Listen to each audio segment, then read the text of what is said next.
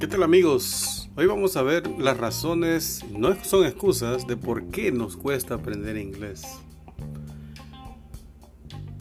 Esto siendo una interesante pregunta y también siendo muy honesto, me gustaría compartir los aspectos que en lo personal considero influyen en la dificultad para aprender el inglés. Primero de ellos es la motivación. Desde mi punto de vista, considero que la motivación tiene que inspirar, dar fuerzas para estudiar inglés. incluso cuando uno está estudiando los temas más complejos del idioma porque uno sabe que lo quiere lograr y hacia dónde se dirige. En pocas palabras, la motivación es un factor positivo para el aprendizaje del inglés o de cualquier otro idioma, ya que estamos hablando de idiomas. Un factor negativo para aprender inglés es la pereza, la flojera, ya que ésta nos limita en la obtención del conocimiento.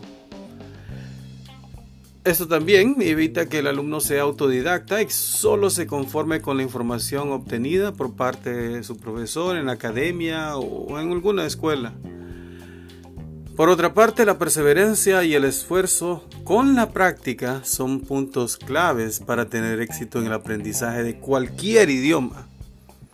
A veces, las técnicas y estrategias del aprendizaje que utilizamos para aprender no son las correctas o las que funcionen con, nuestro tipo de aprendizaje. También considero que tiene mucha razón el dicho, cuando hay voluntad hay alguna forma. When there is a will, there is a way. Porque si nuestra mente programamos que podemos hacer o realizar determinada actividad, la vamos a hacer. Y si programamos lo contrario, que no la vamos a hacer, también es cierto. Entonces lo importante es tener las intenciones, las fuerzas, maestros capacitados y optimistas para poder aprender inglés más fácilmente. A veces nosotros mismos creemos que podremos hablar inglés mágicamente sin pasar horas y horas de práctica o de gramática o de listening. Pero la realidad es como otro refrán que hay en inglés que dice no pain, no gain. Sin esfuerzo, no hay valor, no se gana. Tenemos que esforzarnos para lograr resultados. En pocas palabras, puedo resumir que la práctica y el esfuerzo son dos aspectos que se necesitan para tener éxito en el aprendizaje del idioma inglés. Bueno, otra razón por la cual no aprendemos inglés es porque nos falta paciencia. Este es grande creemos que vamos a aprender inglés rápidamente y en un año que nos apuntemos en una academia, que estudiemos en casa o que hagamos un curso intensivo. No somos conscientes de que para aprender bien un idioma hay que estar en contacto diario con ese idioma. ¿Por qué? Porque un idioma no se estudia, se vive. Puedes estudiar estructuras que te van a ayudar, puedes entrenar tu oído con listening, sí, pero lo mejor es que un entorno social te rodee con el inglés. No hay nada mejor que eso. Y si no se puede, crearlo. Considero que el estudio de cualquier idioma sí es difícil ya de por sí, porque requiere un gran esfuerzo, constancia y en ocasiones también de la destreza que tenga una persona para aprender tal idioma. El problema que siempre ha existido es que en el colegio, donde se empieza a estudiar de manera inadecuada esta lengua, se le da prioridad a la gramática en vez de dársela a la expresión oral. Desde ese momento los niños saben que solo la gramática les va a dar el, aprobado, pasar el examen. Yo no conozco ninguna escuela o ningún colegio que haga exámenes orales. Estamos hablando no de las academias, sino de los colegios y escuelas bilingües. Y los tenga en cuenta en notas lineales. Por lo tanto, esos estudiantes acaban teniendo una buena comprensión escrita, eso sí. Pero en lo referente a la parte oral, es pésima. Como les dije anteriormente, la motivación, esfuerzo y empeño que uno ponga para lograr la meta de aprender inglés cuesta mantenerse motivado. Cuesta mantenerse activo en el aprendizaje. Cuesta superar obstáculos cuando estamos frustrados al no poder hablar. entender o aplicar lo aprendido. Y cuesta reconocer que aprender un idioma es un proceso largo. Algunas veces, algunas veces a algunas personas les toma una vida. Cuesta tener paciencia para lograrlo. Y esto, tal como lo habíamos mencionado, sin la motivación, se complica mantenerlo durante mucho tiempo. Mucho más con la cantidad de obligaciones que tenemos en el día a día. A veces resulta agobiante la cantidad de distracciones a la hora de ponerse a estudiar. Y no distracciones externas, sino internas, al no tener claro qué es lo que va primero o querer abarcarlo todo desde un principio. Porque quizás los métodos de estudio no son apropiados y se hacen esfuerzos en el camino que más que ayudar a avanzar, nos acaban frustrando. Creo que cuando se integran los aprendizajes y experiencias en la persona, en el día al día y en relación a las experiencias de la vida de esa persona, se va a avanzar mucho más. Básicamente hoy en día si tú quieres aprender algo lo haces y no hay excusa en este mundo cibernético que en todos lados está Google, YouTube, cualquier lado.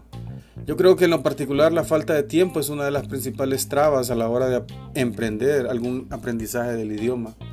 A veces hay que sacrificar tiempo que debemos a otro menester para poder adentrarnos a nuestros intereses. Otra razón puede ser la carga genética de cada uno, que hace que tengamos más o menos facilidad para el aprendizaje de un idioma. Lo que hace que más cueste aprender inglés es tener las conexiones neuronales demasiado cimentadas debido a no haber sido expuestos al inglés durante el tiempo adecuado desde que éramos pequeños, ¿verdad? Bueno, si me permiten y me acompañan, les voy a hacer una analogía comparativa con el fuego. El fuego fue un gran descubrimiento que cambió el curso de la historia. Estamos bien hasta ahí. Pero todos sabemos que para hacer fuego necesitamos tres elementos. Número uno, debemos tener un combustible. Si lo trasladamos al inglés, ese combustible es conocimiento, libros e información. Eso ya lo tenemos. Número dos, para crear el fuego debemos tener una buena atmósfera rica en oxígeno. En este caso, el inglés debemos rodearnos de un ambiente donde podemos asimilar toda esa formación y toda información que, que, se canalice sin obstáculos, sin impedimento, para crear en ese ambiente. Alguna gente decide viajar a un otro país. Yo, en lo personal, no, no todos tenemos esa facilidad. Pero sigamos, sigamos. Por último, el número 3, debemos tener una chispa. Esto es lo básico. Sin la chispa, de nada nos sirve la información, mucho curso, mucho viaje, pero si no tenemos la chispa, que en este caso sería iniciativa, si no estamos motivados, que también es la chispa, si no tenemos objetivos, que también es la chispa, no avanzamos. No, no, no vamos, no seguimos. Eso es lo más importante. Tenemos que crear un equilibrio entre estos tres elementos. Aquellos que le dedican horas y horas al inglés y ven que no avanzan, lo importante es mantener esta llama encendida. Claro está, si ya les hemos encendido antes.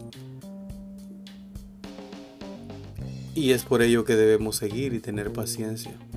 Hasta que nuestro cerebro empiece a crear una brasa, pero una brasa de tal forma que nada ni nadie la apague. Mi abuela me decía, cuando no pueda seguir, hijo, cuando ya no puedas, cuando pensás que estés rendido, ese es el momento adecuado para seguir. Otra razón es porque tenemos vergüenza. De vergüenza de equivocarnos, vergüenza de pronunciar, vergüenza de que no me entiendan y vergüenza de no entenderles. Cuando nos da igual hacer el ridículo, es cuando tenemos la mente abierta a aprender. Porque si aprender idiomas fuera divertido, Toda la gente se quedaría en casa los viernes por la noche estudiando idiomas. Y dirían es viernes y el cuerpo lo sabe. Vamos a estudiar inglés, pero no es tan divertido. Puede ser divertido, pero para terminar, no es el factor menos determinante el hecho de que primero se enseña a leer antes que hablar. Exactamente al contrario de cuando adquirimos el lenguaje materno. De esta forma, cuando escuchas por primera vez unas palabras, ya las has leído antes y ha creado un patrón de sonido que no era el correcto y es difícil de erradicar. Lo principal, lo primordial, lo primerísimo, tener un objetivo claro y definido. Lo segundo, cerramos con planificación realista del tiempo que disponemos, con atención y concentración plena, aunque sea una media hora. Y nivelar las expectativas de tiempo, por supuesto. Y lo último, comenzar en cuanto antes, para ir disfrutando esos ratitos de día a día en lo que vamos avanzando nuestro objetivo. El mejor consejo que les puedo dar y que seguiré dando es empiecen hoy. Bueno amigos, muchas gracias por escucharnos en este podcast. Pueden contactarnos si tienen alguna duda al respecto. Muy agradecido con ustedes.